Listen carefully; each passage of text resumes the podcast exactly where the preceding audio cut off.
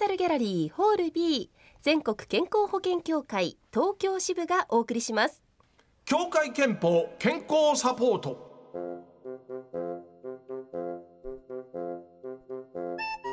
お兄ちゃんお腹が空いたよ。困ったな。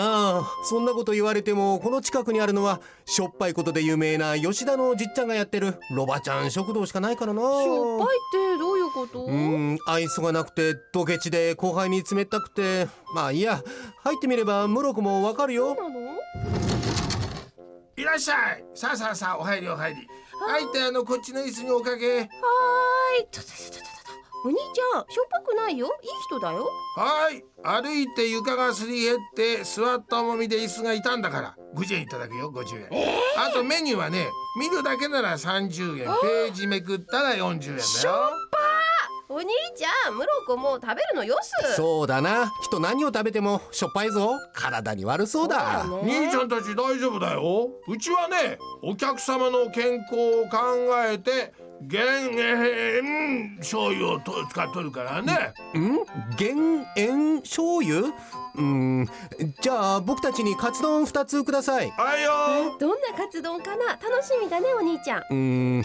でも兄ちゃんあいつを信じて何度か痛い目に遭ってるからな。はいお待ちロバちゃん食堂名物カツ丼だよ。カツ丼は600円。醤油代は500円ね。醤油代？言っただろうちの醤油は。減塩醤油でしょ？ちゃうちゃう。現金現金醤油なの。しょっ佐藤先生ヘルスミーということで今月の協会憲法健康サポートは慶應義塾大学医学部消化器内科の佐藤正隆先生をお迎えしてまとめテストを行っております。佐藤先生今週も解説をよろしくお願いします。よろしくお願いします。回答者はしょっぱい吉田照美と室照美さん。クロリンですそしてラジオ機のあなたも一緒に考えてください、あ申し遅れました。私司会進行の文化放送アナウンサー太田の田は宝物は健康ですの田太田秀明です。意味あんのこれ前。週言ってんだけどいやありますよ。毎回浸透しない感じ諦めずにやりますよ。語呂も良くないし。はいはいはい。最後までやりやり抜きます。あやり抜くのね、はい。はい。えーそれでは早速テスト開始です。今週の第1問。今の小芝居にも出てきた減塩。塩分についての問題です。塩分の取りすぎが原因と言われる病気はいくつかあるんですが主なものを3つお答えください。はい室さん。えー、脳梗塞心筋梗塞うん。肥満症？えー、難しい。はい。照美さんはどうでしょうか？えっ、とね腎臓病糖尿病それからね高血圧。はい。佐藤先生室さんの答え照美さんの答え今照美さんの答えが出た時におっと言いましたけど 10点満点で何点でしょうか？もう、まあ、じゃあ室さんから。室さんから。室さんは申し訳ない。1点かな。そんな悪いの？ひどいね。い2きなり蓄積が何もなかったの勝かてたかなはい照美さんは？テレビさんは7点か8点ぐらい。いですね。い。すごいじゃん。では佐藤先生解説をお願いいたしますえー今テレビさんもお答えになったようにいい塩分によって起きる病気の有名なものはまず高血圧。これ有名ですね。それから腎臓病。これも有名親父がやっぱりねなるほど。それは塩分のせいかなんかわかんないですけどね、はいはい。うん。それからあー不整脈などの心臓病ですね。こういったものも多いと言われています。はい。あのどうして塩分の取りすぎでまず高血圧症が引き起こされるのかこれはどういうことでしょうか、これはいろいろこう理屈はあるんですけども、おまず有名なものは塩分が多いと当然血管の中の血液の塩分の濃度が増えます。うんそうすると血管の中のナトリウムの濃度が増えるのでうん体はなるべくその濃度を一定にしようとするわけですね。同じ状態を保とうとするってことですね、つまり濃度を一定にするためには、あー水分を引き込んでくるということを行うわけです。ああそうかそうすると血管の中の血液のボリューム体積が増えますので当然プレッシャーは上がるということになります。ああそうかそうか、これが高血圧になる一つの理由であります。それから当然その先ほど言ったように塩分の濃度を保とうとするために腎臓からあナトリウムを外に出そうとすることで腎臓が一生懸命働くわけですけどもその腎臓があ働くために腎臓からある種の血圧を上げるホルモンが出るんですね。これによって水分というかナトリウムの排出をを助けるということが起きますので、うん。そういったこともあってプレッシャーは上がるということになります。うんうんまああのそうやって高血圧になることと関連してやっぱり腎臓にも負担をかけるということそういうことですね。はい。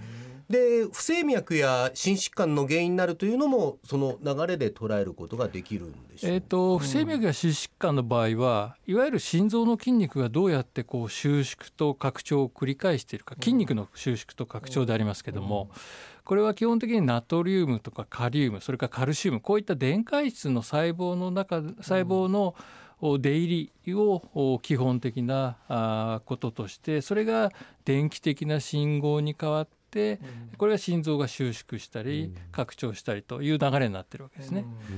今お話ししたように当然ナトリウムの量が増えてきますので、そうするとこういったあー電解質の出し入れのバランスが崩れるということが起きて、その結果として心臓の収縮拡張のリズムが崩れるこれが不整脈の大きな原因になるというふうに言われています。うんその塩分の濃度が高い等のこう危険性がないかどうかっていうのをこう早めに自分の中で知るには例えばどうすればいいでしょうか？やはりそれはあの基本的には健康診断ということに当然なるわけですね。うんうんうん間違いなくねいうことになりますね。やっぱり健康診断大事なんですね。はい。では第二問いきますよ。え第二問はい、減塩も生活習慣病予防の大きなポイントの一つですが、うん生活習慣改善のために心がけたいことは減塩を含めまして全部で8項目つまりあと7つもあるんですあ7つもあるね。のその7つすべてをできるもんなら上げてみろなんでですか最初はできないものと決めてかかって。はい、ちなみにむるあじゃあ2人合わせて7つ頑張りましょう。まずじゃあえーむ睡眠だよな。睡眠そうですね、十分な睡眠。はい。れから適度な運動。はいそうそう運動はい。だな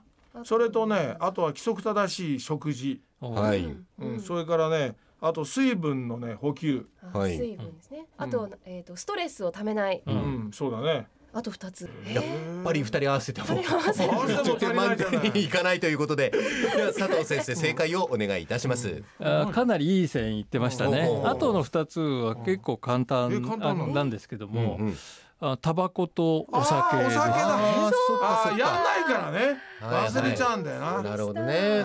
実はもう一個あって、はい。やっぱり歯の健康っていうのは当然ねありますよね。正解は歯の健康なんだあじゃあちょっとメールご紹介しましょうかえっと千葉県船橋市にお住まいの49歳の男性の方コメロンの浅漬けさん。ありがとうございどうますも。血圧の質問です。上は115くらいなのですが、下は85と高めです。どのようなリスクがありますか、狭まってんねこれね。うんそうですね。まああの上は高くないですね。はい。下もあのギリギリといったとこだと思います。大丈夫ですよね。うんまあ上に比べれば若干高めなのかなといったところで、まあ我々の基準から言うと85だとまあギリギリセーフかなといったところですね。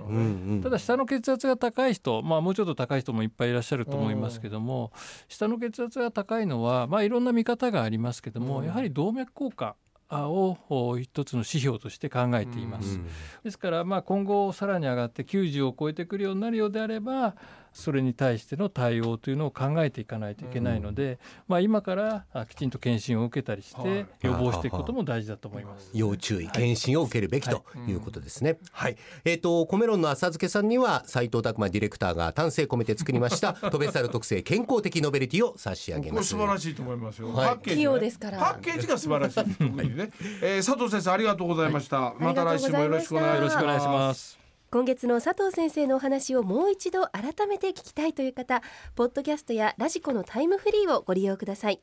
そして大事な検診についてのご案内です。協会憲法東京支部では35歳以上の加入者ご本人に生活習慣病予防検診。40歳以上のご家族には特定健康審査をご用意しています。ぜひ積極的に受けてください。詳しくはホームページ協会憲法東京で検索して詳しい情報をチェックしてください。協会憲法以外の健康保険に加入している方は加入先にお問い合わせください。トベサルギャラリーホール B 水曜日は協会憲法健康サポートをお送りしました。